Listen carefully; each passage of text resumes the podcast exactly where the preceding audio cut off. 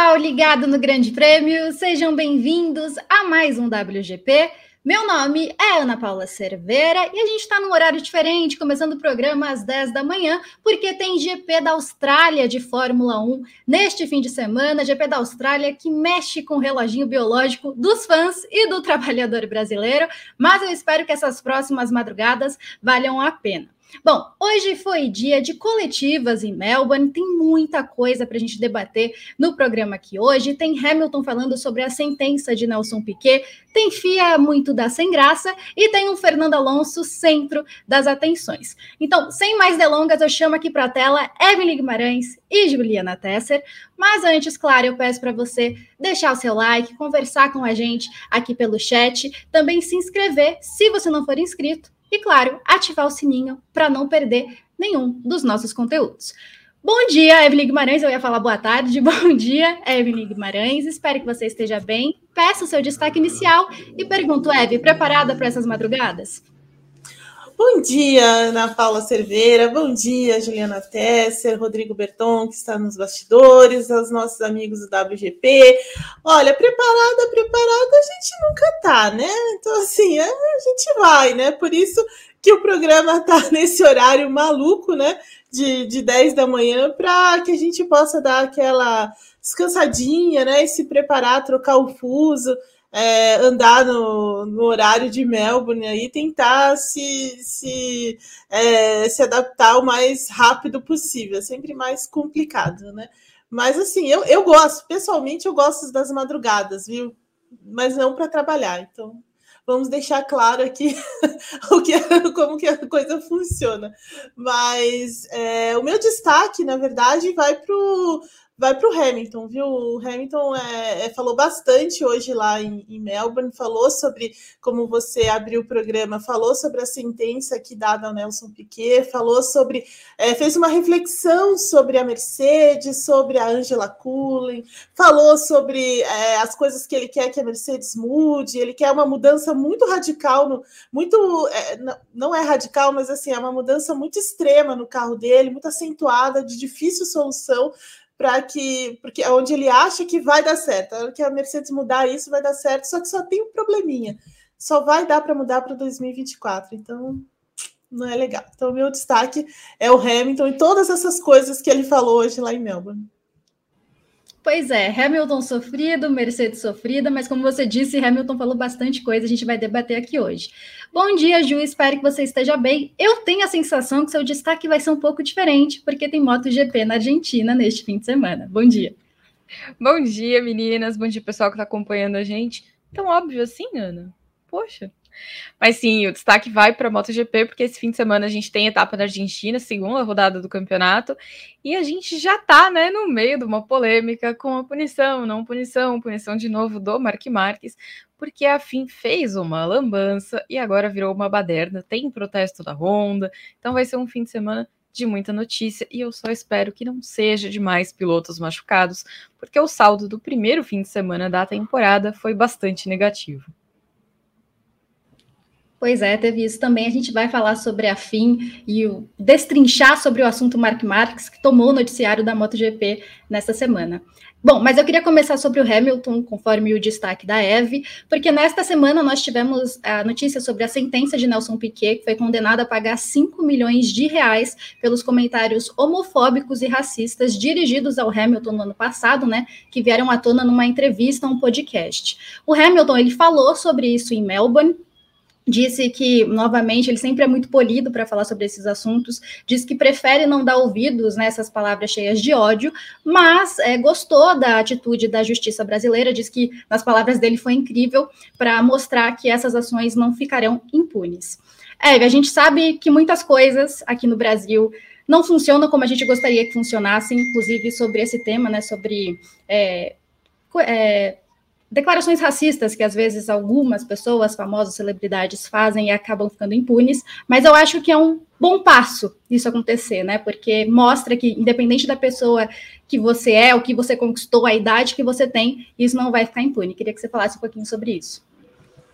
É verdade, assim, é, é claro que é, ganhou o mundo, né? Não só as, as declarações do, do, Nelson Piquet, obviamente, né? No ano passado, numa entrevista que ele tinha dado, é, que acabou viralizando depois, o Grande Prêmio também foi destrinchar um pouco mais e, lamentavelmente, descobriu coisas ainda piores, né? Dentro dessa, desse cenário é, e os movimentos aí anti, é, contra o racismo, né, e, e em defesa é, é, das pessoas, do movimento preto, né, e enfim, todas, todos esses ativistas entraram com, com recurso, com bastante veemência, né, com, com muita solidez, assim, de argumentos, e aí veio a sentença. Pessoalmente, acho que é uma sentença muito, é, é pouco, né? Assim, o valor é pouco e até a, a, o que a gente espera que haja, né? Uma retratação também, é, eu acho que ainda pouco, mas eu concordo com você, é um passo importante, é um passo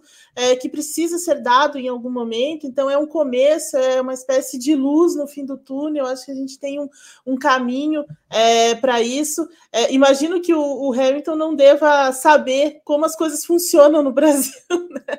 mas eu acho que um pouquinho ele sabe sabe pela forma como ele falou também é, nessa, né, nessa entrevista, dizendo é, que, que é importante e, e, assim, trazendo isso de uma forma delicada, como você disse, mas também elogiando e, e, e traçando esses pontos, né? Porque você precisa começar de algum lugar e esse é um bom lugar para começar. Eu também chamo atenção para uma aí para o lado do, do de você da gente ter uma retratação que acho que dificilmente vamos ter algo nesse sentido. Acho que assim é, é, sabe eu, eu, não acredito que vai haver mas de, deveria realmente né? E se não houver eu acho que a gente também precisa começar a trazer isso de forma é, é, maior para o debate, sabe? Precisa ter debatido, precisa ser discutido, precisa trazer é, para a sociedade falar sobre isso, né? Porque até o, o, Flávio Gomes escreveu uma, uma coisa bastante interessante no, no blog dele, que ele diz que ninguém lê, mas as pessoas leem sim, viu, Flávio Gomes? As pessoas leem é, em que ele fala sobre o papel do ídolo, né? E, e o quanto é, foi passado o pano para o Nelson Piquet ao longo dos anos e tudo mais, e todas as coisas que ele fazia, que eram muito erradas, né? Eram muito erradas, mas ah, tudo bem, é a época, é isso, eram as molecagens e tudo mais, e que no fundo nós estávamos, né? Nós, que eu digo as pessoas, porque é, eu acho que nenhuma de nós aqui acompanhou a carreira do Nelson Piquet de fato, mas assim, é, foi passado muito pano, foi, né, e, e, visto dessa forma. E aí, assim, ah, que tal a gente começar também a assumir os nossos erros, né, a dizer que, olha, a gente também errou nisso, em, em passar esse pano. Então, a mudança tem que partir de nós. Eu acho que é, é, é um pouco disso também dentro desse, desse cenário, a gente começar a trazer esse debate, começar a chamar as coisas pelos, pelo que elas são de verdade, eu acho que isso é um, é um começo de uma mudança. Concordo, Eve. Eu acho que isso caminha a passos lentos ainda, mas é super necessário, até porque a gente destrinchou isso também quando essas declarações vieram à tona, mas no ano passado, e até neste momento, né, quando saiu a notícia que o Piquet foi condenado a pagar esse valor, é, muitas pessoas dizendo que é mimimi, que não deveria acontecer isso, que é algo exagerado, que não foi uma fala criminosa e tudo mais. E é por isso que eu queria te perguntar, Ju. Eu acho que está muito claro que racismo é crime e homofobia também. Então, o que essa sentença mostra e já acha que já é um passo para a sociedade que nunca deveria ter sido assim um dia mudar um pouco, pelo menos?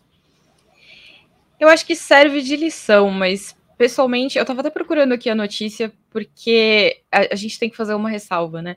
O Hamilton para, parabenizou as autoridades brasileiras, mas eu queria destacar que não são todas as autoridades brasileiras que merecem esse parabéns, né? Porque a gente teve também nessa semana uma decisão da terceira vara criminal de Brasília, num processo que a cantora Ludmilla moveu por é, injúria racial. Ela foi chamada de macaca por um apresentador de TV e a justiça considerou que não é crime. Eles disseram que foi um comentário jornalístico. Né? Nós é, três exatamente. Temos nós três Exatamente. temos diplomas de jornalismo e a gente sabe muito bem que não é um comentário jornalístico, né? Isso aí é preconceito puro e simples. Então, não, não são todas as autoridades brasileiras que, que merecem esse parabéns. é, é, é, exemplar que tenha sido punida, é exemplar que tenha existido uma punição, ainda mais porque a gente está falando contra, é, falando de alguém que não moveu uma ação, né? Que não foi uma, uma ação dele, foi uma ação de movimentos e tudo mais. A gente está falando de alguém que não é um. Ele é um cidadão brasileiro honorário, mas não é um cidadão brasileiro nascido aqui e tudo mais. Então, tem uma, uma repercussão, tem um peso e tudo mais, mas a mesma justiça que é capaz de condenar alguém por racismo e homofobia é a mesma justiça que passa pano para um apresentador de TV que chamou uma pessoa de macaca. Então, não é todo mundo, não são todas as autoridades que merecem esse parabéns, e infelizmente a gente ainda está há anos luz de um país justo, de um país igualitário, de um país que cumpra as próprias leis, né? Porque racismo é crime e tem que ser, é, tem que ser tratado dessa forma. É isso, assino embaixo, acho que não tem nada a acrescentar seu comentário, Ju, e eu espero também que seja coerente, não seja uma cortina de fumaça pelo tamanho do Hamilton, que isso também caiba à sociedade como um todo. Bom, mas ainda falando do Hamilton, ele também comentou sobre sua ida à Mercedes, que aconteceu agora há pouco mais de 10 anos, né? Ele tomou essa decisão em 2012 e ele admitiu lá em Melbourne que foi uma decisão arriscada, né? Afinal, a Mercedes era a quarta força do grid em 2012, acho que ninguém podia prever a dominância que ela teria na Fórmula 1. Eve, dez anos atrás, como eu disse, acho que ninguém podia imaginar isso. É lógico que é, a Mercedes tinha um projeto muito inovador e por isso também é, dominou tanto desses anos, né? Mas acho que ninguém imaginaria o tamanho disso. Mas eu queria que você falasse, há 10 anos, essa decisão do Hamilton, o quão importante foi para ele, para a Mercedes e, claro, para a Fórmula 1 como um todo. É verdade, foi uma, foi uma decisão. É, ele mesmo falou isso na entrevista hoje, né? Que foi uma decisão, uma decisão arriscada porque a Mercedes estava ainda tateando, né? Assim, ela tinha, é, tinha essa, acabado de, de, de decidir é, ser uma equipe, né? Porque ela passou anos ali na parceria com a McLaren e tudo mais, né? E aí, de repente, olha, a gente quer uma equipe, quer ser uma equipe, então tem toda aquela questão de, de adquirir a Brown, a Brown vinha de uma de uma, de uma temporada é, absolutamente sensacional em 2009, né, com o Ross Brown e tudo aquilo, nunca mais se repetiu na Fórmula 1, uma única temporada e os caras foram campeões, é incrível, e, e é incrível isso.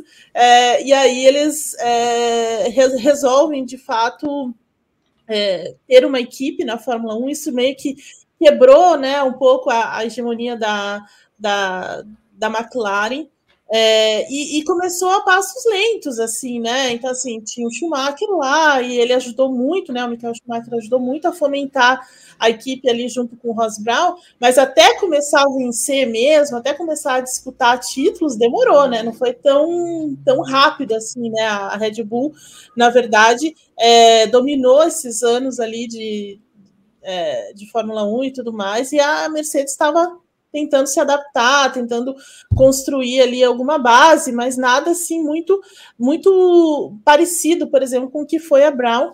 Mas o Hamilton também já vivia dias ruins dentro da, da McLaren, né? Ele também já vivia de, dias de muita de muito conflito lá dentro, né? Porque a gente sabe que o Hamilton é, é, muito cria da McLaren, muito cria da Mercedes também, sobretudo, né? Mas assim, ele foi, é, ele caiu nas graças do Ron Dennis, né? O Ron Dennis adorava é, o Hamilton, e foi por meio dele também que estreou na Fórmula 1, uma série de coisas, mas o ambiente na McLaren estava ficando muito complicado, né? Primeiro pelas exigências da equipe, era uma outra época, né? De muita é, assim, de muita restrição, de muito limite, né? Você não podia fazer quase nada, não podia falar nada, não podia fazer isso. Então aquilo meio que estava é, tosando. E nós sabemos como Hamilton tem um espírito livre, né? Assim, acho que aquilo começou a, a, a falar mais alto. E, e, ele realmente decidiu sair da equipe, né? Ele teve uma conversa é, primeiro com o Ross Brown, né, na, na, casa dele, depois o Nick Lauda também entrou na, na, na jogada, e a ideia de trazê-lo para a Mercedes partiu do Nick Lauda, na verdade, né? Porque ele já sabia que o Hamilton não estava muito bem lá dentro da McLaren, e aí eles apresentaram todo esse projeto né, de crescimento, já vinha mudança de regulamento e tudo mais, então foi uma aposta alta do, do Hamilton que acabou se pagando, né? E até ele falou: é, às vezes você precisa correr o risco, né? E eu acho que ele correu esse risco porque também queria.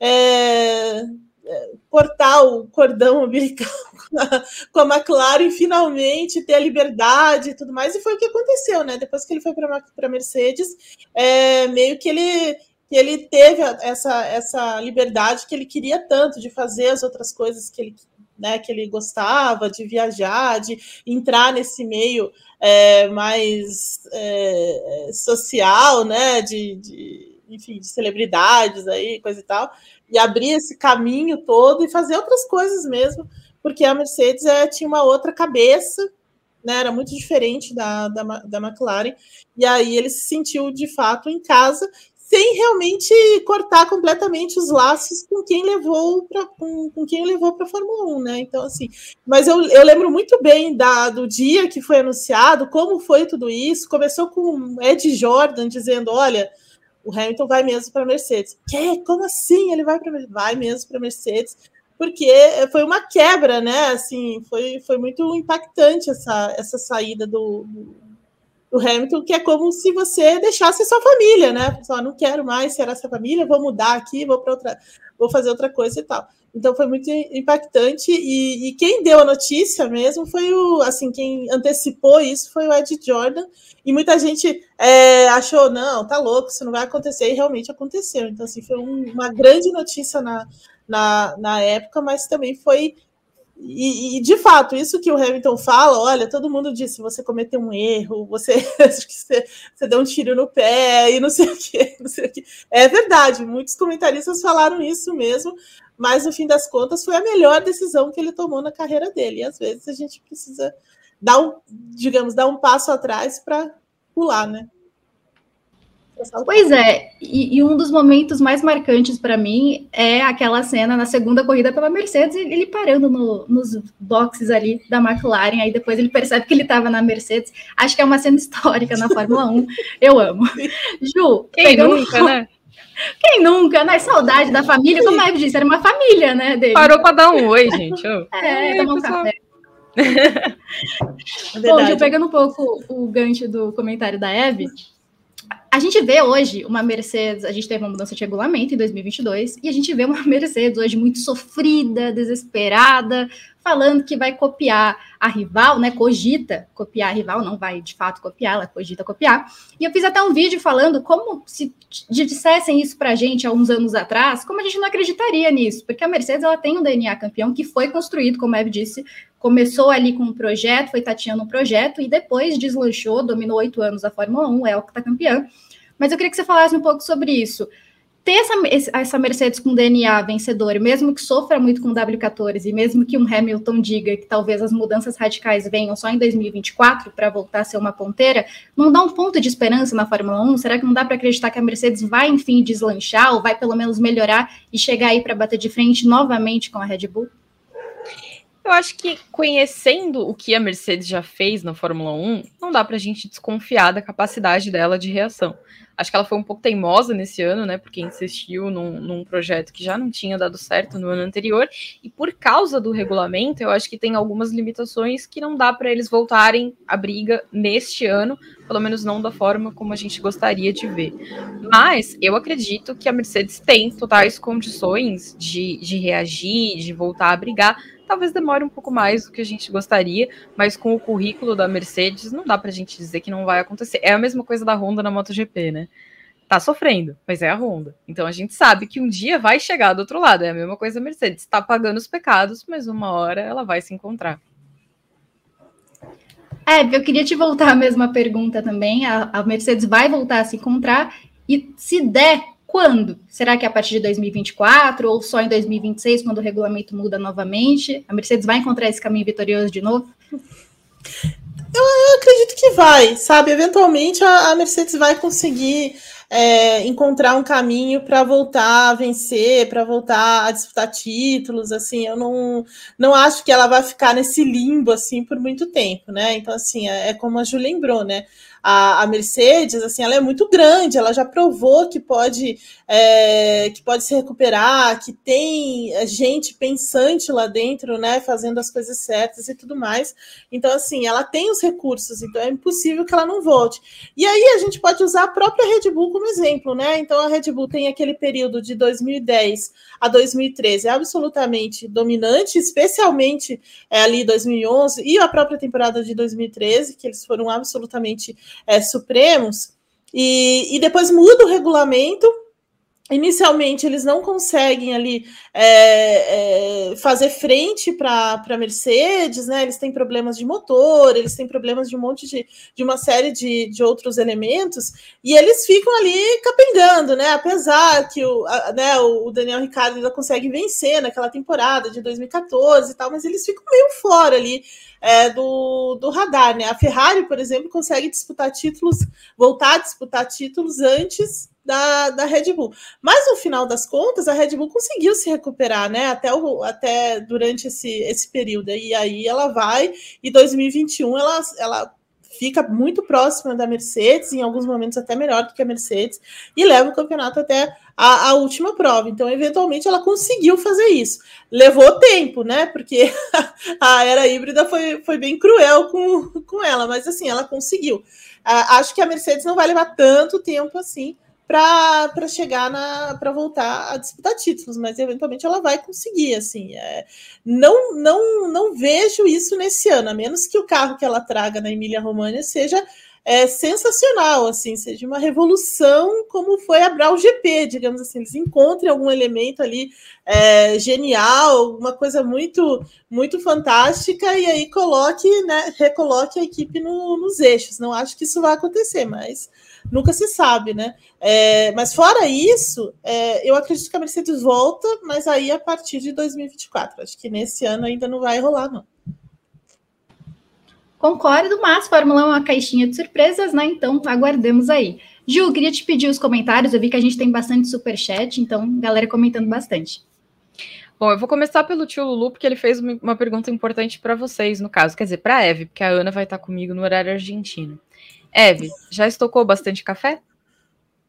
Olha, eu estoquei, estoquei café, estoquei. É, assim, é que café, na verdade, eu só tomo uma vez por dia. Vou, vou, vou fazer essa revelação. Eu só tomo uma vez por dia de manhã. Assim, eu não consigo tomar café depois. Entendeu? É só uma vez, só, só de manhã mesmo. Mas tem outros recursos, né? Tem outros recursos aí taurinos e, e, e, né, e coisas desse tipo Monstruosos, que nos né? ajudam. Inclusive, se quiser patrocinar aqui a madrugada do GP, estamos aqui, né? Olha, contato Isso. arroba grandepremio.com.br. Inclusive, não vai nos faltar madrugadas, né? É, olha, é, é, temo vocês é um, pouco, é, é, um pouco cruel, né? Só sete, que é isso. Nossa, o tio, Lulu... o tio Lulu também mandou aqui. Sobre Hamilton e Mercedes e a futura mudança de regulamento de motores, acho que o Hamilton aguentaria esperar até 2026? Porque a Mercedes pode dar um novo grande salto com esses motores novos, igual em 2014. Vocês acham que precisa esperar até 2026? Quer e aí, antes?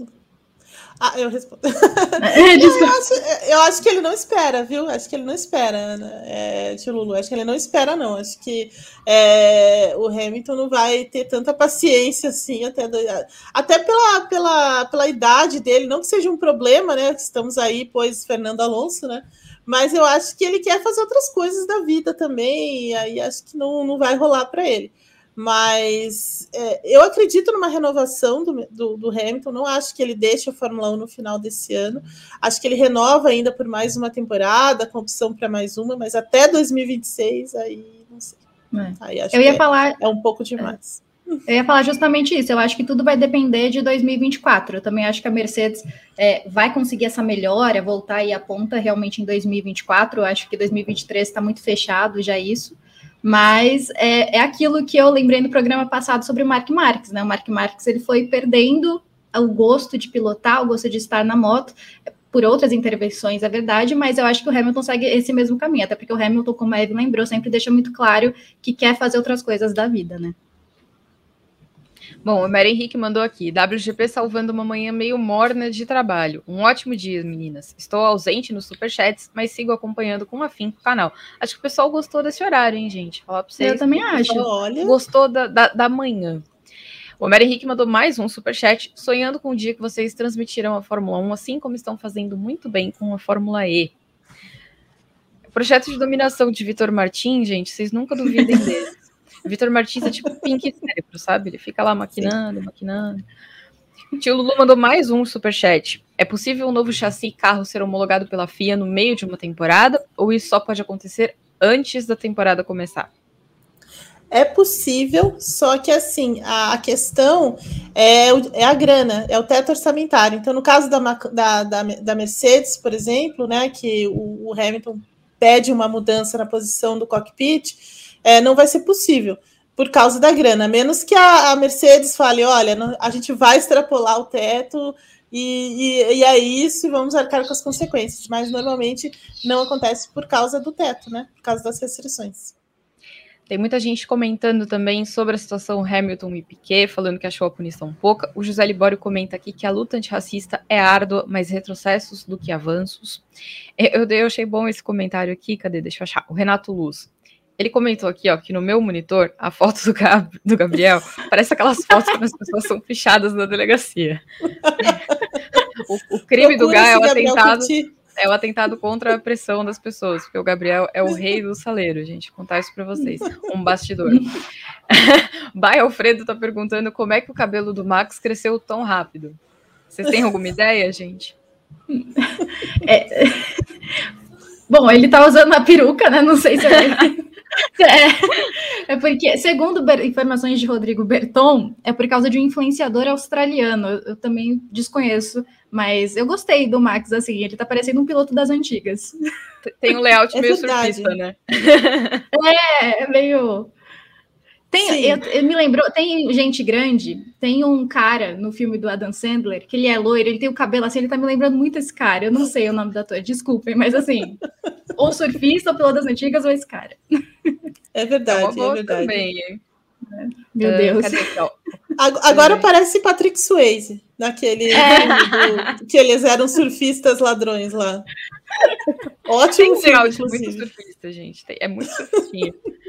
Afinal, ele está na Austrália, né? Hoje, Exatamente, então... tem que entrar no, no clima. É um tem paraíso do clima. surf, ele tem que estar tá vestido Sim, a caráter. É verdade. Já que ele não é muito dos lookinhos, pelo menos dessa vez, ele usou este modelito diferente.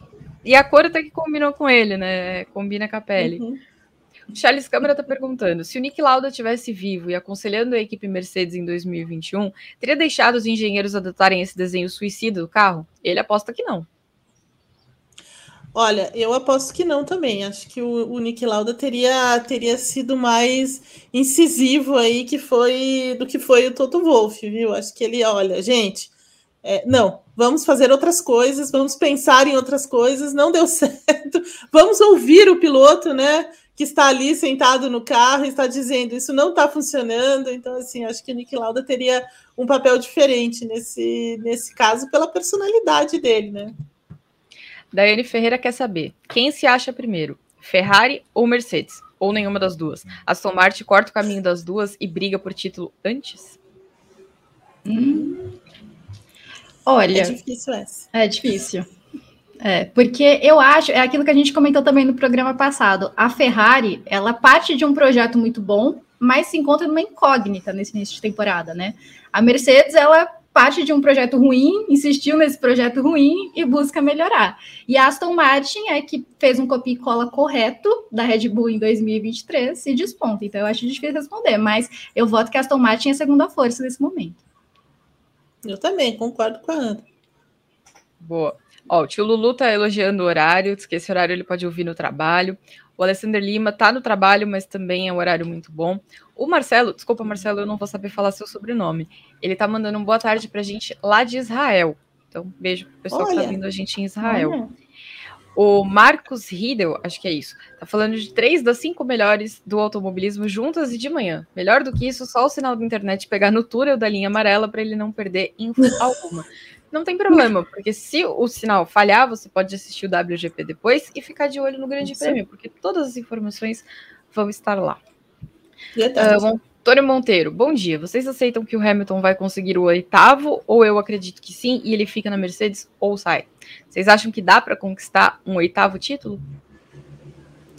Olha, dá, dá, sempre dá. A questão é, a Mercedes vai conseguir entregar um carro vencedor para ele. Se ele tiver um carro vencedor nas mãos, aí a, a disputa é, fica, fica, fica aberta, né? Então, assim, mas tudo depende da Mercedes. Se ela conseguir entregar um carro vencedor, aí acredito que sim.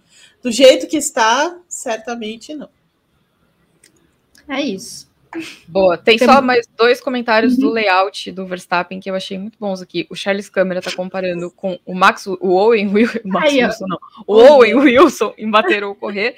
E ele também disse que é Max, Brad Verstappen, Pete e o Pérez será a senhora Smith. oh, esse é o meu o Caio Cruz me lembrou aqui. Esse é o David Spade do Gente Grande. Tá igualzinho, Verstappen. É verdade, gente. É muito, é. é muito parecido. É, é muito é um visual exótico, né, gente? É exótico, né? É um jeito diferente para o Verstappen, né? Porque ele é sempre muito comum, então. A gente não está é acostumado a ver ele com mudanças Exato. tão radicais. Por isso nem sabia né? quem era essa pessoa. Exato. Eu hoje de manhã, quando eu fui ligar a televisão, entrou a Thumb, eu fiquei olhando, quem é essa pessoa, gente? Por que, botaram esse cara aí? Aí eu fiquei olhando e falei, ah, agora eu sei quem é esse cara. É isso. Bom, Gil, obrigada pelos comentários. Estou sentindo falta de likes, porque tem mais de 140 pessoas na live e só 99 likes. Por favor, deem um like. Agora, eu sempre coloco aqui bloco Fernando Alonso, porque esse homem é o centro das atenções da Fórmula 1 2023.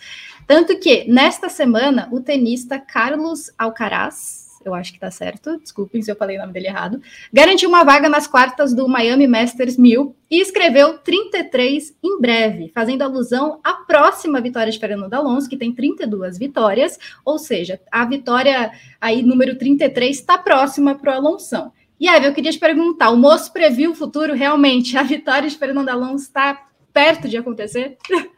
Olha, eu adoro, eu adoro, que a Espanha está totalmente mobilizada por isso, né? Os tenistas, os jogadores de futebol. É, eu tenho certeza que vai aparecer algum piloto da MotoGP espanhol falando 33. Eu, Até Carlos Sainz deve estar assim, Eve. É, Carlos Sainz, assim, as, olha aí, ó, as pessoas estão tão tá muito, muito. Tá, tá, tá voltando a Alonso Mania com força, entendeu? É, eu, eu tô achando incrível isso.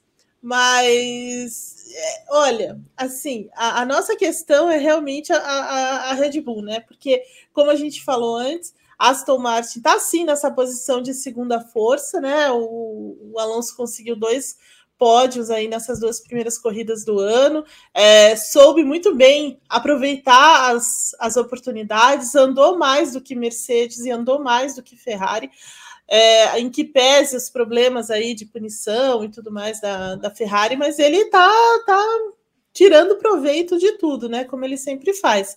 Agora, vencer, vencer vai ser mais complicado, porque aí precisa de vários outros elementos, né? Precisa um dia ruim da, da Red Bull, precisa uma atrapalhadinha da Fê, quer dizer, atrapalhadinha da Fê sempre dá, né? Mais uma coisa ali ou outra. Então, assim, acho que os, ele, os elementos para dar certo uma vitória tem que ser é, bem, né? Tem que, a constelação aí tem que se alinhar muito bem para valer a vitória. Mas eventualmente, ó. É, ele vai vencer. Eu, vou, eu, eu, tinha, eu tinha apostado no, no Paddock GP que ele não venceria em 2023. Como o Vitor Martins está de férias, eu vou mudar esse palpite, porque ele nunca deixa a gente mudar, mas eu vou mudar aqui porque ele está de férias, né? Ele está na praia e coisa e tal. Então, assim, eu acho, eu vou fazer uma aposta aqui. Fernando Alonso vence uma corrida em 2023. Eu acho que a, a vibe aloncista vai, vai se dar bem esse ano. Fique de olho no seu e-mail na madrugada, porque Vitor Martins vai protestar. vai Vai surgir, vai. tenho certeza. Vai. Reclamação. Sim. Ju, a última vitória do Alonso foi na Espanha em 2013. Será que essa vitória número 33 vence? Concorda com a Eve? Vai acontecer? Ah, eu acho que sim, né? A, a, o esporte está cheio de ocorrências inesperadas, então sei lá, né? Uma Red Bull pode quebrar, outra Red Bull pode quebrar, pode acontecer alguma coisa. Eu acho que seria uma das melhores histórias do ano, certamente. E imagina o que acontece se esse homem vence na Espanha, gente. Aí a Espanha vem abaixo. Sim, foi igual o Gabriel de Lima colocou, a Espanha decreta feriado nacional. Exato, acho que o país para, substitui pois o rei é. pelo Alonso, tá tudo certo. Ia ser... Mas ia ser legal, acho que ia ser uma das melhores histórias, né? Numa temporada que tem tudo para ser dominada pela Fórmula 1, de repente você tem uma equipe que consegue um avanço tão grande, e aí um cara que sempre foi um, um, sinônimo de Fórmula 1, né, pela carreira que fez, pelo personagem que é, e aí de repente ele consegue esse momento, tipo, de redenção também, acho que ia ser uma das melhores histórias do ano, com certeza. Concordo, se a gente pensar, lógico que foi muito circunstancial também, mas se o Russell conseguiu vencer com aquele W13 em 2022, esperemos aí que o Alonso tenha essa chance, ainda que seja circunstancial também.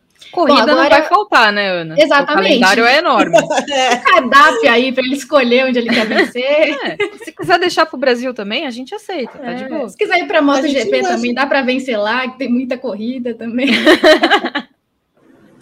Não sei se ele consegue vencer lá, mas tudo bem. É, tem isso, Ju. Mas vai é. que. É o Alonso, é. né? Mas, mas, o, mas o Ju, ele andou, ele andou lá, né? Na, na, na, na quando ele estava.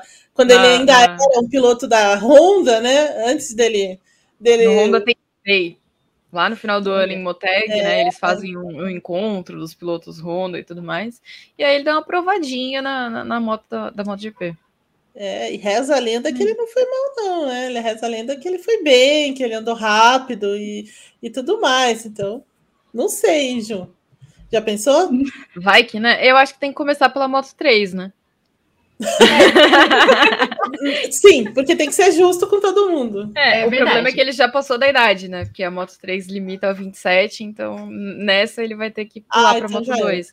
Vai ah, ter que então. começar pulando uma categoria. Vai perder a diversão, né, gente? É porque a Moto 3, de imprevisível, assim, de emoção, é, a Moto 3 é sinônimo. Inclusive, já que a gente mencionou a Moto 3, vamos elogiar Diogo Moreira pelo primeiro pódio, né, na, na, carreira, primeiro pódio brasileiro no, na classe menor do Mundial de Moto Velocidade. Então, um feito para o Brasil, para o motociclismo brasileiro. E aposto que um primeiro passo para a carreira do Diogo, porque a Moto 3 tem essa tradição, né? Demora, mas uma vez que chega, você começa a enfileirar. Então, veremos. Vamos lá, verdade, a Moto 3, e a Moto 3 é, uma, é, uma das, é a categoria mais disputada, né? A mais equilibrada delas também. Então, assim, é, foi um feito e tanto mesmo. Inclusive, o GP de Portugal foi muito emocionante na Moto 3, inclusive, né? Porque na, na MotoGP teve um caos acontecendo na corrida, mas a Moto 3, como sempre, muito emocionante. Agora, falando do GP da Austrália e ainda do Alonso, né? O Alonso ele foi punido em Jeddah por conta dos colchetes do grid, né, por posicionar o carro um pouco fora, assim como o Ocon no Bahrein. Então a FIA está levando algumas mudanças já para o GP da Austrália, né? Primeiro, serão quatro zonas de DRS e esses colchetes eles foram aumentados em 20 centímetros, além de ter uma, uma linha para ajudar o piloto a se posicionar, né, a posicionar o carro do grid. O Verstappen, inclusive, reclamou muito, porque com esses pneus maiores, né, com o carro fica muito difícil a visibilidade, e por isso que nas duas primeiras corridas, dois pilotos foram punidos. Mas a mudança que eu queria chamar atenção aqui, que é a FIA muito da sem graça, né? Porque a FIA proibiu já para o GP da Austrália é, os mecânicos, né, os membros da equipe, subirem a grade do pit wall para comemorar quando o piloto recebe a bandeirada, né? Segundo a FIA, isso aconteceu porque em Jeddah os pilotos subiram ao topo é, do, do, da grade do, do, do, lado de Jeddah, e como é uma pista muito perigosa por uma questão de segurança, por também medo de cair alguma coisa na pista em carros de alta velocidade, eles acabaram proibindo essa ação. Aí, essa é a linha central que vão ajudar os pilotos, na teoria, a posicionarem os carros.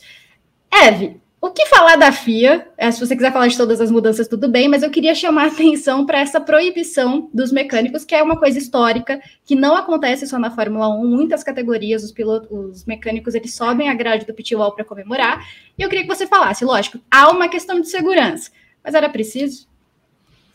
Não, preciso não era, né? Não era preciso. Vai estragar mais uma festa ali, uma coisa legal bonita que acontece, né? Essa, esse reconhecimento pela vitória, né? Essa, celebra essa celebração, e fica tão bonito em imagem, né? Na hora que que tá dando a bandeirada ali, mas a FIA, né, sempre estragando o que tá certo, sempre, né? Então, assim, ela, ela, ela ao invés de, de focar naquilo que não tá funcionando, né, ela vai estragar aquilo que funciona. Então, assim, é incrível. A gente entende a questão da segurança, óbvio, mas, assim, também tem uma coisa, né, as pessoas que estão ali, é, trabalhando no dia a dia das equipes, mecânicos e, e os engenheiros e todo mundo, eles, é, eles entendem todos esses riscos, né? Então, assim, não são pessoas que, que não têm não tem muita não tem muito costume de ficar naquele, naquele espaço e tudo mais. Então, assim, é, é, é muito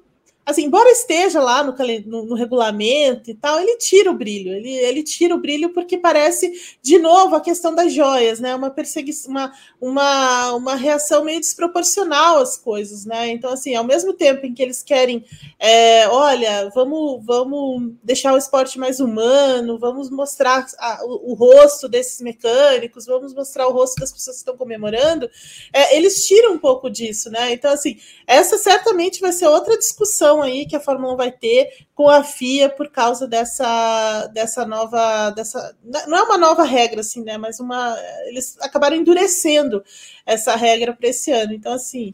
É, sem sentido nenhum, né? Como todas as coisas que. A, a maior parte das coisas que a FIA vem fazendo ultimamente. Pois é, FIA sendo FIA, né, ainda se envolve em muitas polêmicas, né, acho que não deveria.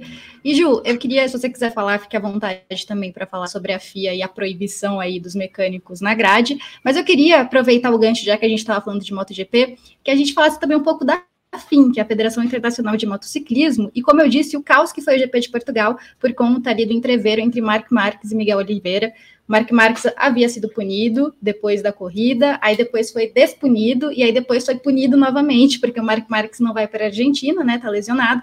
Então ele deve cumprir a punição dele, que é de dupla volta longa, quando ele retornar à categoria. Mas isso gerou muita reclamação das equipes, da própria Honda. Eu queria que você falasse um pouco sobre isso, como eu disse, dominou o noticiário da MotoGP nessa semana. No caso da FIA, eu só vou comentar uma coisa. Sempre que eu vejo todo mundo pendurado no alambrado, o que eu fico pensando assim, imagina se esse negócio quebra e ia todo mundo ser atropelado.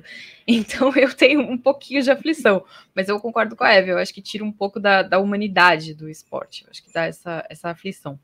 No caso da MotoGP, o que acontece é o seguinte: a gente teve uma lambança monstruosa do, do, do Mark Marques. Ele explicou que a roda dianteira travou e aí ele não conseguiu ir para a direita como ele planejava. Ele disse que ele não estava tentando ultrapassar, Daí ele chocou com o Martim, caiu e aí ele deu uma rasteira no Miguel Oliveira. Miguel sofreu um impacto muito forte, foi um acidente muito feio, e aí o Marx foi punido. Só que, o que acontece? Quando o painel de comissários da FIM escreveu o texto da punição, eles escreveram que a punição deveria ser cumprida no GP da Argentina. Erro da FIM. Primeiro porque já existia uma suspeita do Mark Marques estar machucado. Eu não tenho certeza se na, na hora que ele foi ser ouvido pelos comissários, se ele já estava com o braço enfaixado. Mas já tinha uma circunstância dele estar machucado. E aí o que aconteceu? Ele precisou ser operado. Então ele não vai para a Argentina. Só que a punição estava lá para ser cumprida na Argentina. Então, se ele não vai para a Argentina, não vai cumprir punição. E aí ficou todo mundo naquela, pô, mas e aí, o que vai acontecer? O que vai acontecer? O que vai acontecer? Eu procurei a, a FIA, a FIM, no dia do que saiu a notícia da lesão, e eles só me responderam no dia seguinte, que foi quando eles soltaram uma nota para todo mundo, né? Eles soltaram a nota e a assessora me respondeu no, no, no WhatsApp, explicando que eles fizeram esse reforço da regra, né? Aí eles estão dizendo que assim, não, ele vai cumprir quando ele voltar. Só que aí tem um porém.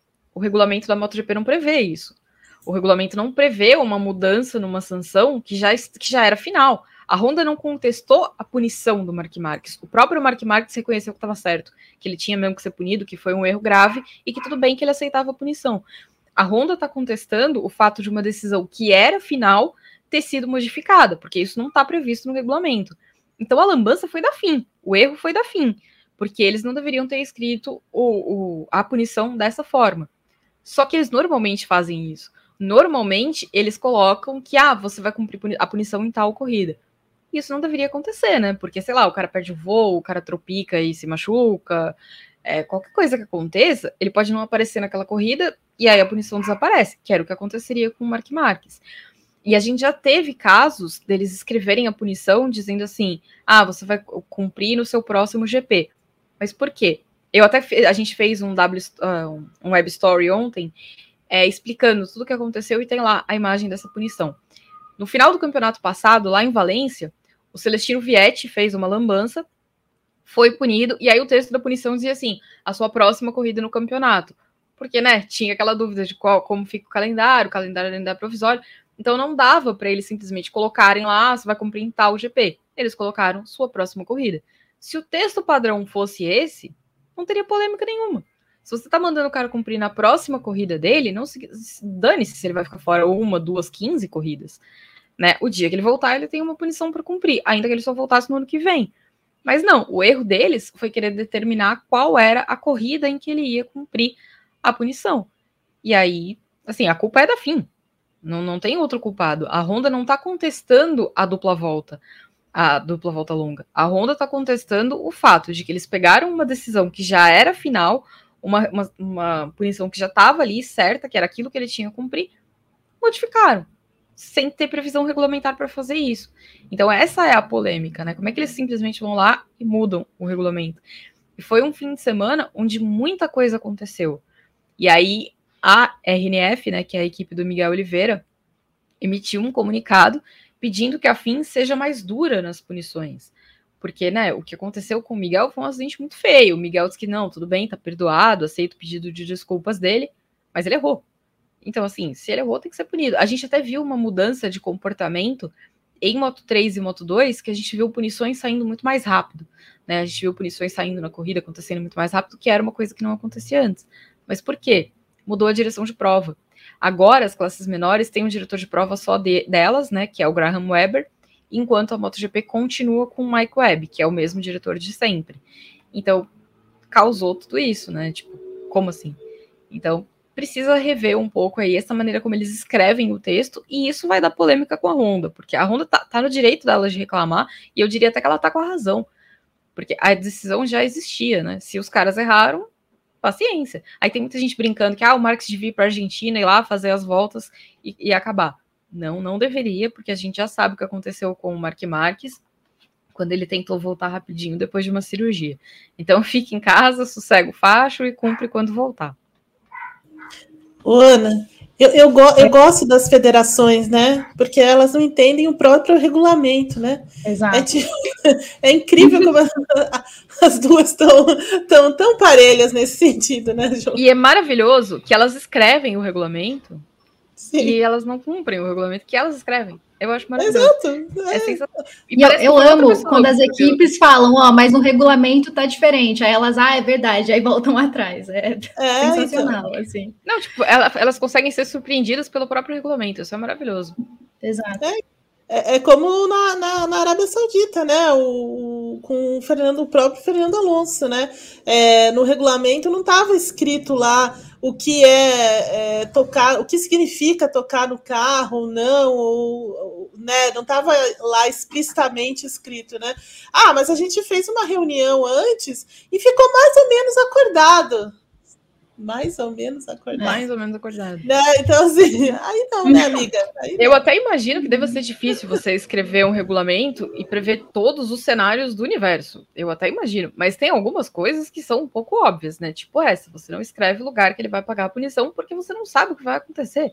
O cara pode perder o voo, não chegar nunca, sei lá. O Valentino uma vez não se machucou numa mesa de casa pode acontecer. E aí o cara não aparece para aquela corrida. E assim, seria injusto se o Mark Marques não recebesse uma punição pelo que aconteceu. Então ele tem que pagar uma punição, tá certo. Mas como é que os caras escrevem errado, gente? Pelo amor de Deus. Não, é. Eles não começaram ontem, né? Tem isso também. Exato, exato. O, é. campeonato nasceu em 49, gente. Pelo amor de Deus, tem tempo para eles terem aprendido esse negócio. Exato. Ju, ver, né? Porque certamente não foi a primeira vez, né? Oh, perdão, Ana. Certamente não. não foi a primeira vez que precisou é, resolver esse tipo de situação, né? E o painel de comissários da MotoGP, ele tem estado muito sobre ataque. porque, assim, algumas decisões, a regra é sempre, a régua, né, é sempre diferente, às vezes pune uma coisa de um jeito, pune outra de outro, então tem tido esse incômodo constante, e aí agora eles vão lá na primeira corrida do ano, que o assunto deveria ser outro, né, o assunto deveria ser o novo formato, se funcionou, se não funcionou, e de repente o assunto virou o erro da FIM, então, né, virando protagonista quando não deveria virar. Olha aí, já vimos essa história, né? As, as federações não vivem uma boa fase. Elas têm que ser planta, né? entendeu? Né? Elas têm que ser planta, mas Exato. elas querem ficar, né, ali em evidência. É, apare... é que disseram para elas, é assim, ó. Alguém voltou e disse para elas: Olha, você precisa jogar, você precisa. É, o Brasil quer ver jogo. Agora, é, então. Aí vamos lá, vamos, vamos deixar de ser uma árvore e vamos, vamos fazer essas coisas, né? Não, ah, por favor, não. né? Tem que ser uma. Não é nem uma orquídea que chama precisa. atenção, precisa ser uma, uma é. plantinha sem graça, assim. Sim. Meu pai já dizia: quanto menos o juiz for chamado, melhor para a partida, né? Então, está acontecendo, né? Você conhece alguém que... que torce para o árbitro? Ninguém torce para o árbitro. Exato. Talvez a família dele. Mas sim, ninguém tá torcendo porque ninguém quer que ele exista, gente. Ninguém quer perceber que ele tá ali. Ele tem que fazer o papel dele e não chamar atenção. Mas não, os caras querem toda hora falar: olha, eu existo. Ah, por favor, né? Julia, nesse clima que eu peço para você ler os comentários, por favor. Deixa eu voltar lá para eles, peraí. Leonardo Araújo está dizendo que tênis e Fórmula 1 são os meus esportes preferidos. Poxa, Leonardo, inclui as minhas motinhos aí. Né, gente? Tomara que seja nesse domingo. Alcaraz campeão em Miami e, e, fechando o Sunshine e o Alonso vencendo na Austrália. Ia ser legal, hein? Mas aí eu acho Já que pensou? as pessoas vão ficar meio loucas. E a Espanha é do tem Leonardo treco, né? Se acontecer. É. Exatamente. Exatamente. Uh, cadê o tio Lulu? A FIA tá merecendo ser punida, receber um stop em gol ou só stop mesmo. Ia ser legal, hein? Se pudesse. Ia, ia ser muito legal se os esportes pudessem punir as entidades. Ia ser divertidíssimo. Nossa, é. é verdade. Imaginou, podiam mandar os comissários da FIM irem lá cumprir a, volta, a dupla volta longa eles mesmos. Lucas Fernandes. Não, eu amo ter um comentário que também falou quem fiscaliza a FIA, porque a FIA está precisando de fiscalização também, assim como a FIM. Então. Olha aí. Então, é uma, é uma questão importante, né? Porque Sim. alguém podia ir lá falar para eles, amigo, pode, não pode ser assim. Exatamente. Uh, o tio Lulu está comentando que a imagem do acidente do Marques é impressionante e assustadora. O Charles Câmara está falando, uma operação do Mark Marques está tão corriqueira quanto um descarrilamento de trem na Via Mobilidade aqui em São Paulo. O descarrilamento aconteceu hoje cedo, viu, gente? Para quem não viu, rolou. Uh, a FIM tem o próprio MASE deles, diz o Leonardo Araújo. Eu acho que Fala... né, não é não é, tanto. não é muito? Não é para tanto. Mas ele não Mas o MASE, só, só, porque é, foi lembrado, ele está lá no paddock da da, em Melbourne, né? Ele tá lá e, e, vai passar. Então, assim, olha, tudo pode acontecer nesse final de semana, hein? Já Histórico, Michael Masi escreveu seu nome na história da Fórmula 1. Isso ele fez. Aquele juiz que quer ser lembrado, né? Ele deu uma Exato. no paddock da MotoGP e aí tinha uma galera assim, nossa, podiam contratar. Eu falei, gente, vocês estão malucos, não faço uma coisa dessa. o Guto Yazaki, boa demais, né, madrugada. Né? Exatamente, por favor, né? A, a, a já é capaz de fazer as bobagens dela sozinha, ela não precisa de ajuda para isso. O Guto Yazaki tá desejando uma boa madrugada ou indo no trabalho também, mas aqui do Japão. Beijo pro pessoal que está acompanhando a gente no Japão. Ah, legal. Leonardo Araújo, obrigada. Eu não vou ler porque eu vou ficar com vergonha, mas obrigada. Leia sim, leia sim, leia. leia. Eu vou ler então. Temos de tá a qualidade da Ju nos comentários da MotoGP na ESPN. É verdade. Tem que, tem que falar É assim. verdade. Muito obrigada, pessoal.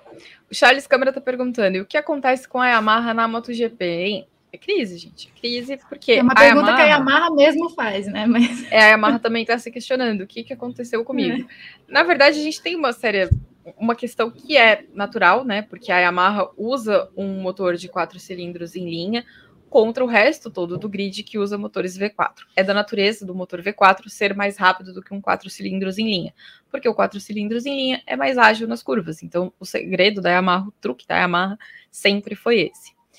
E aí ela tinha essa dificuldade que foi ficando pior a cada ano com a melhora da Ducati. Então, a Yamaha não é uma moto ruim, ela só é uma moto que perdeu um pouco das características naturais dela. É o que a gente vê acontecendo muito hoje com o Franco Morbidelli.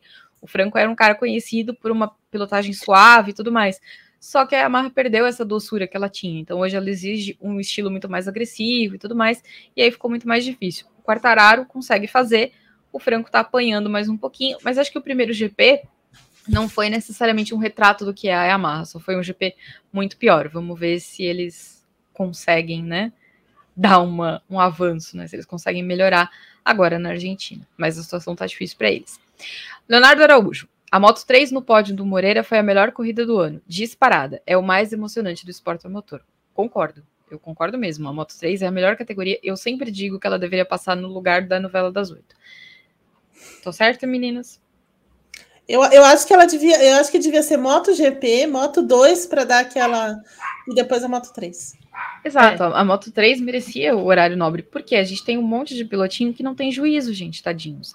E aí eles fazem lá a arte deles, é maravilhoso. O Charles Câmara tá perguntando: algum indício do Toprak vir para MotoGP?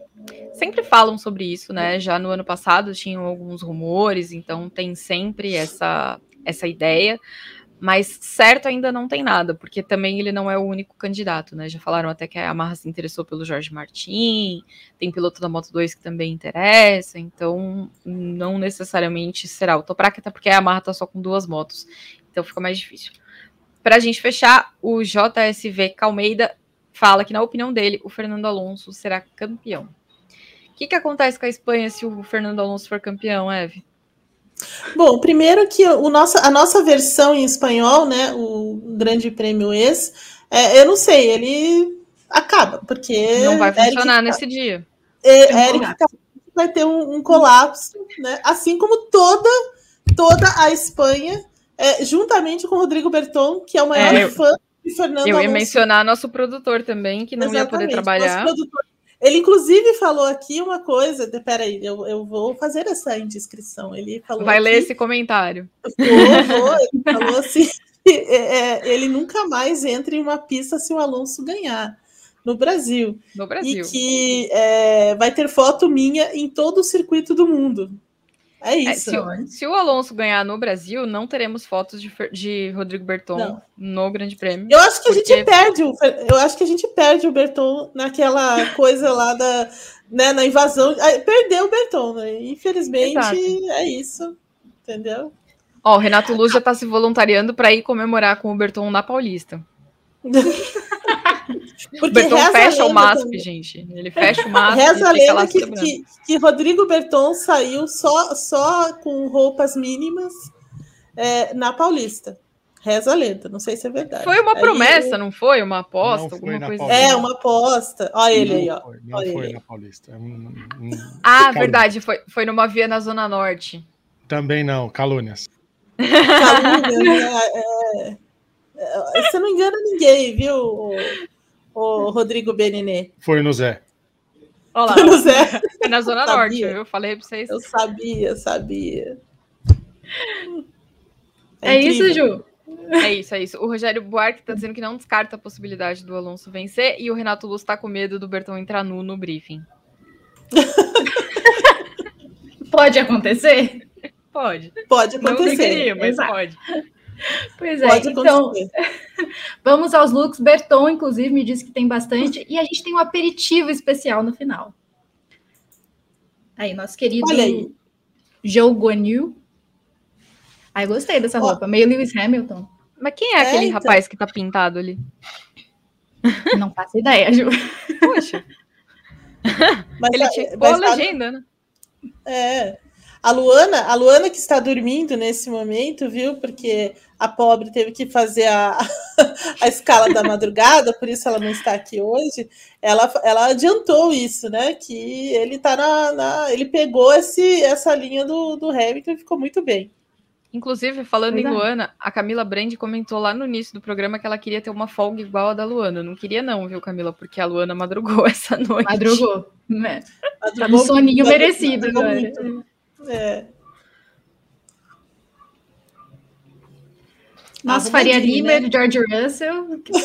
Nossa. Ele tá Gente, muito é. riquinho, né? É. Ai, é verdade. Olha aí, jovial, né? O nosso... Jovial. Inclusive no penteado, né? Que ele acordou e foi é. trabalhar. É isso, né? Acordou e fez assim, lá, nem, beleza, nem fez, né? do jeito que saiu da cama. Acho foi. que não, nem isso. acho que não, acho que não. No muito é. fez assim, ó. Olha Nossa, que, Binho. Que layout. O Binho tá maravilhoso. O tamanho da Também... roupa parece que não é dele, mas. É. É. Ah, são corações. Ah, Cheio eu gostei. Ó, que fofo. Ô, Ju, eu, eu, acho, eu, acho, eu, acho, que eu sei onde tá o, o Binho ali, viu? Acho que eu sei. Acho que nas... Ah, né, naqueles descampados de termas de Rio. Isso. eu, eu, reconheci esse, esse cenário, viu, Ju? Quando você entra um táxi em termas de Rio Rondo, gente, você nunca tem certeza onde você vai chegar, porque eles te levam é. uns descampados, assim, você fala, meu Deus. que é isso? O Binho parecendo uma bandeira amarela. Muito bom. Não, tá, tá, tá Gabriel de Lima. Charmoso. O Alex Marques foi assistir o jogo da Argentina. O B, me corrige aí, acho que terminou 7 a 1 né? Acho que foi 7 a 1 e acho que o centésimo gol do Messi pela Argentina. Acho que foi tudo isso aí que aconteceu. Olha, e o Alex Marques foi, foi lá acompanhar. Isso? Foi 7 a 0 Ju. Foi 7 a 0 7 a 0 7, É, 7 a 1 é aquele nosso. aquele nosso. Aquele nosso. 7 a 0 Ele foi lá todo feliz por ver o jogo do Messi e tal. Tava animadão. Corretíssimo. Olha aí. É, o Hamilton sendo o Hamilton, né? Vamos falar a verdade. Ai, que aflição. Eu, cada, cada GP eu fico mais aflita com essa blusa de frio do Hamilton. Imagina na Austrália isso. É. Ai, essa, eu, eu gostei look, desse look. Eu também. Eu também achei legal. É, eu queria e acho que combina mais com o clima, né? É, sim, acho que lá na Austrália ele tá com roupa demais, né? Ainda é verão na Austrália, é. não é? Sim, ainda, ainda tá calor, né? Tá meio. Tem roupa demais ali, coitado. Esse daí tá mais combinando. Sim. Não, uma blusa grossa. Falei, meu Deus do céu, que aflição. tá cozinhando. Olha o Val. Aí, o Val que vive grande fase, Walter Bottas. Esse corte duvidoso, mas. Tudo bem, né? o corte duvidoso é do quê? Do cabelo ou da camiseta, Ana? Os dois. Ah, tá. mas, mas, o Val, o Val vai. Olha isso, olha o olha. Val. Mas o Val, assim, o fato dele ter ido de chinelo já ganhou pontos comigo. Isso, isso eu concordo. Eu acho que é muito importante isso. É muito importante colocar aqui é.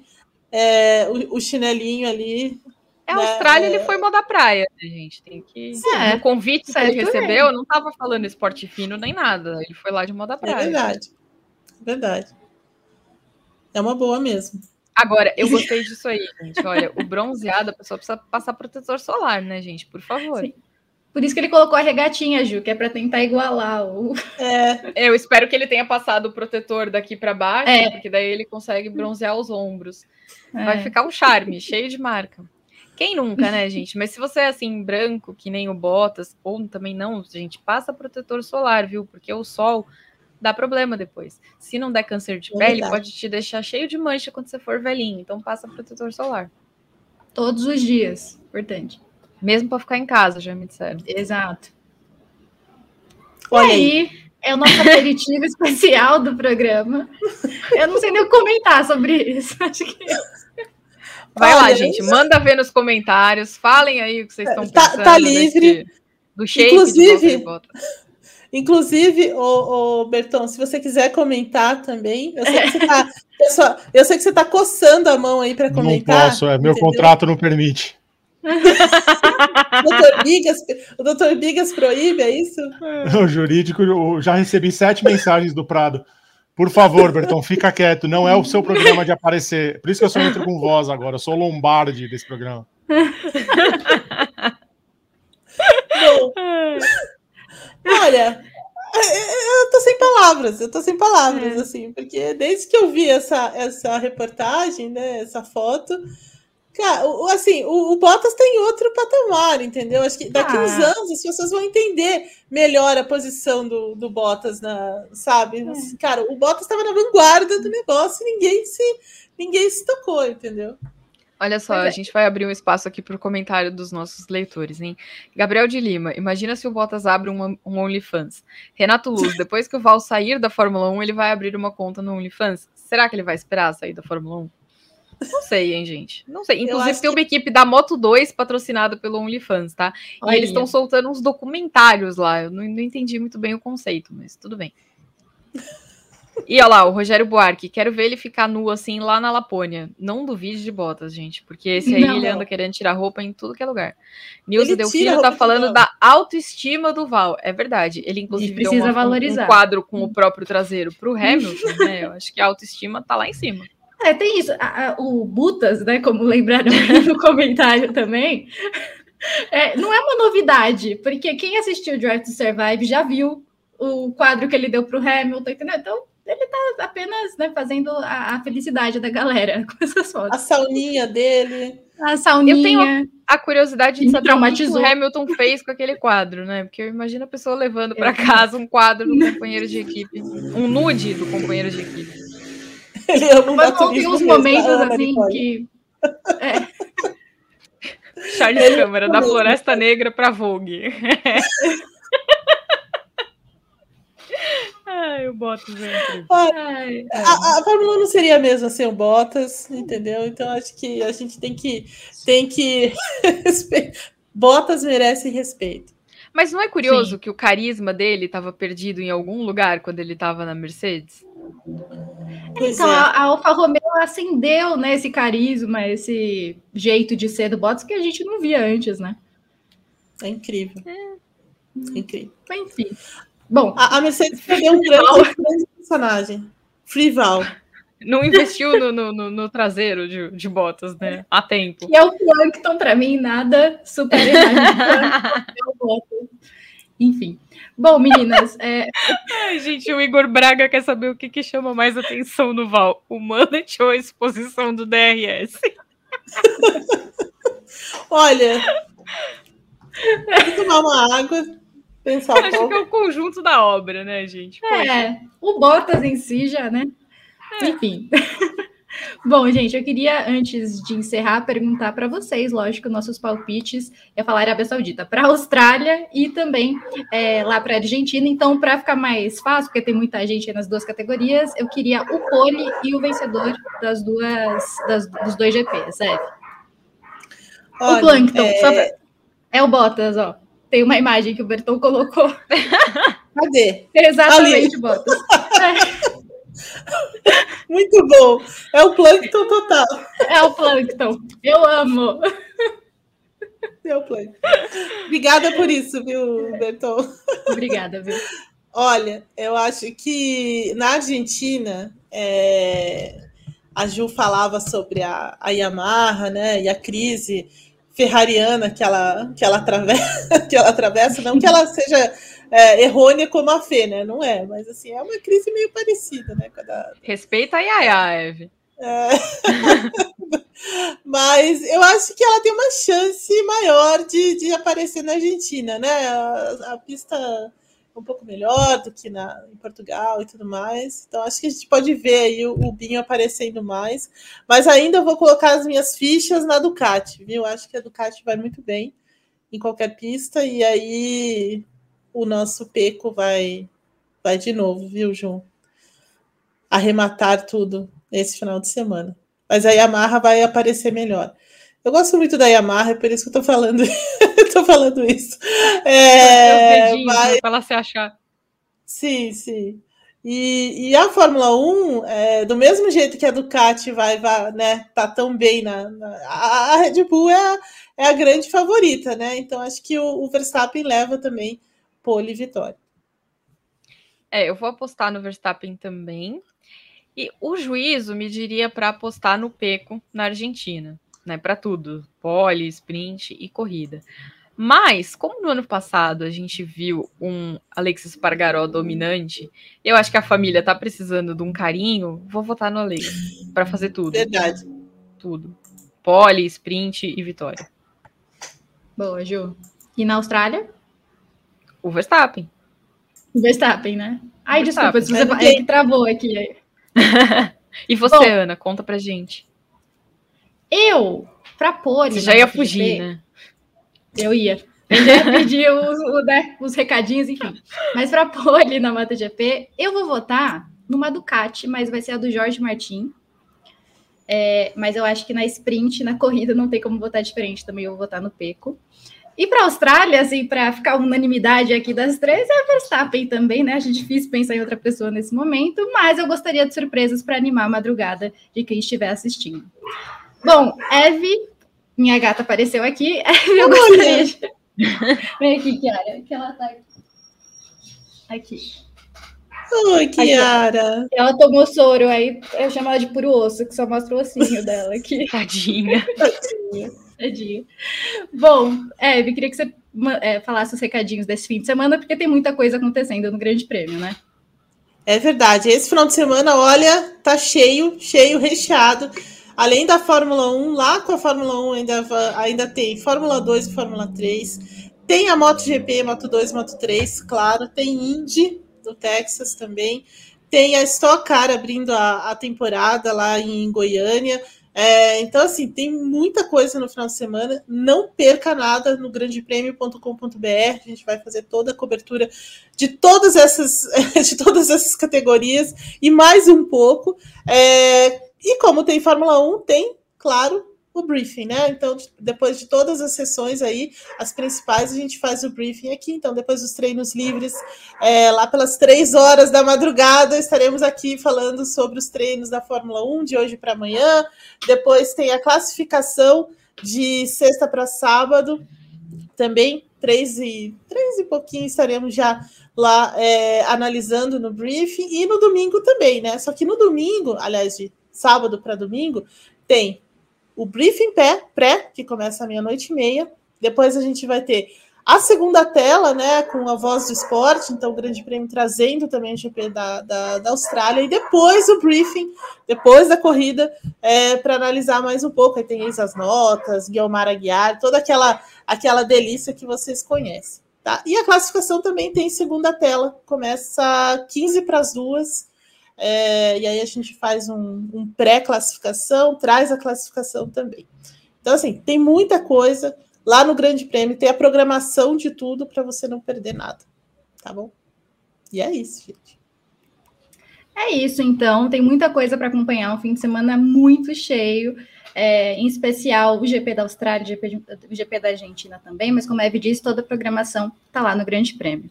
Bom, eu queria agradecer muito a Evelyn Guimarães, Juliana Tesser, Rodrigo Berton na produção, todo mundo que ficou com a gente, que comentou. É, quero agradecer também ao pessoal da madrugada que agora está tirando um soninho também. Luana Marino logo está de volta depois do soninho merecido. E é isso, a gente se vê na próxima semana. Espero que vocês tenham gostado e até mais.